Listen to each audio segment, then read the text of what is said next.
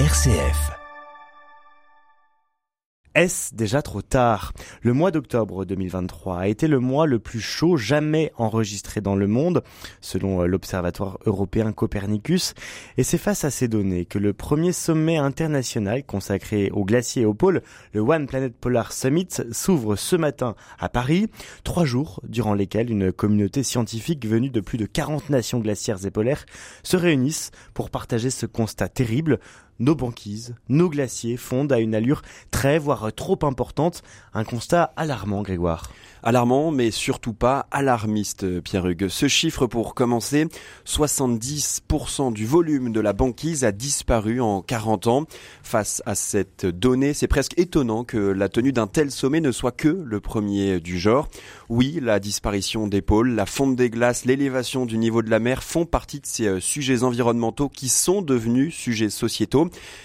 mais c'est encore loin d'être suffisant lorsque l'on connaît les réels dégâts, les vraies conséquences sur plusieurs milliards, et je dis bien milliards de personnes dans le monde. Alors on va y venir aux conséquences, hein, mais d'abord l'objectif de ce premier sommet est de partager un constat. Quel est ce constat? Je ne vous apprends rien en vous disant qu'il est assez mauvais. Un exemple avec cette donnée, nous sommes le 10 septembre, à la fin de l'hiver austral, lorsque la banquise antarctique atteint son maximum annuel.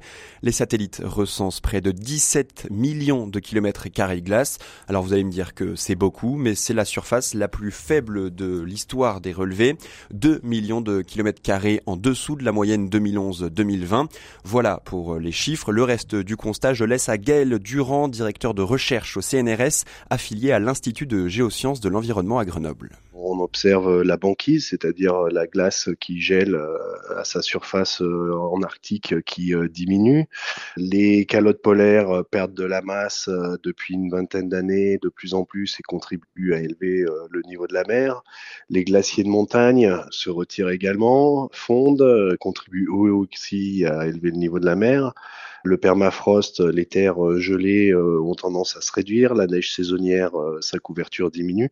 Donc globalement, on est dans un monde plus chaud, on va dans un monde plus chaud, et bien dans un monde plus chaud, sans surprise, il y a moins de glace. Moins de glace et donc moins de cryosphère. Alors cryosphère, retenez bien ce terme, on risque de beaucoup l'entendre ces prochaines années.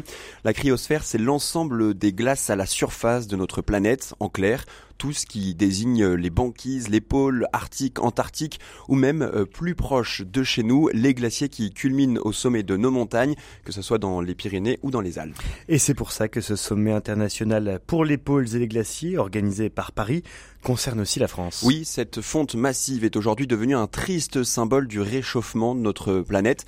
Pourtant, ce n'est pas un simple marqueur. Les conséquences pourraient être dramatiques si l'ensemble, et je dis bien l'ensemble de la communauté internationale se désintéresse du sujet. C'est ce que m'expliquait Olivier Poivre d'Arvor, ambassadeur des pôles en France à l'origine de cette réunion le sujet pour les pôles et les glaciers, il est éminemment urgent pour les populations et je pense que c'est euh, une belle leçon, disons, de l'histoire à un moment où il y a beaucoup de crises évidemment chaudes que des nations euh, acceptent ensemble de lancer cet appel de Paris pour les pôles et les glaciers, de mettre en place une décennie des, des mondes euh, des sciences polaires et glaciaires et puis surtout de traiter cette question de l'adaptation parce que c'est quasi irréversible cette fonte de la cryosphère. Hein, donc il faut maintenant travailler à des processus d'adaptation pour les populations pour le déplacement des populations, pour euh, l'artificialisation des espaces. Donc c'est assez concret en fait. Et pour ça, on a besoin de tous les pays. Tous les pays doivent réduire leurs émissions de carbone. Problème, une nation polaire manque à l'appel. La Russie, évidemment, ne sera pas présente à ce sommet polaire. Alors le conflit avec l'Ukraine n'aide évidemment pas, mais ce n'est pas la seule raison, assure Olivier Poivre d'Arvor. La Russie, sur la question polaire, euh, n'a pas beaucoup fait ces dernières années pour la recherche polaire, mais beaucoup plus pour euh, l'extraction d'hydrocarbures et la création de routes euh, commerciales dramatiquement dangereuses pour la biodiversité due à la fonte des glaces sous leur contrôle, en espérant que le commerce maritime passerait par l'Arctique. La Russie s'est caractérisée ces dernières années, euh, au-delà du sujet ukrainien, bien sûr, euh, plutôt par un besoin d'exploitation forcenée euh, de l'Arctique jusqu'à une rupture environnementale. Donc, l'important, c'est d'avoir aujourd'hui, en effet, les États-Unis et la Chine qui ont des regards différents et ils sont à bord de ce One Polar Planet Summit. Donc, beaucoup de pays du Sud sont concernés, évidemment, tous ceux qui sont concernés par l'élévation du niveau de la mer, les grandes capitales africaines, je pense évidemment aux îles du Pacifique. Et c'est finalement un sujet qui directement touche près de 40 à 50 pays sans parler de tous ceux qui vont l'être euh, d'ici 50 ans par euh, cette élévation du niveau de la mer à l'échelle globale.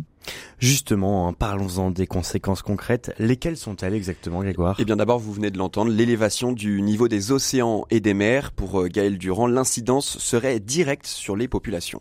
Dans le pire euh, des scénarios, on peut envisager une élévation du niveau de la mer euh, de 2 euh, mètres d'ici une bonne centaine d'années, autour de 2130.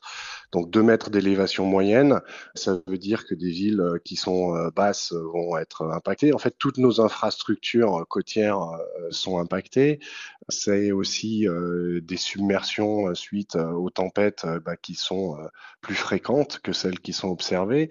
Donc c'est toutes nos infrastructures hein, qui sont très concentrées autour des côtes depuis toujours, euh, qui euh, vont nécessiter euh, ou d'être protégées ou si les élévations sont importantes et se prolongent avec des amplitudes importantes, qui devront être abandonnées et déplacées. Des populations déplacées, on parlerait de près d'un milliard de personnes d'ici 2050 si les émissions carbone ne diminuent pas.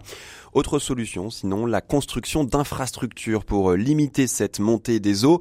C'est déjà le cas à Londres avec une barrière autour euh, de la Tamise pour se protéger d'inondations meurtrières. À Venise également avec un système de barrage. C'est donc faisable. Il faut cependant euh, pouvoir envisager la stratégie d'adaptation en fonction de la situation.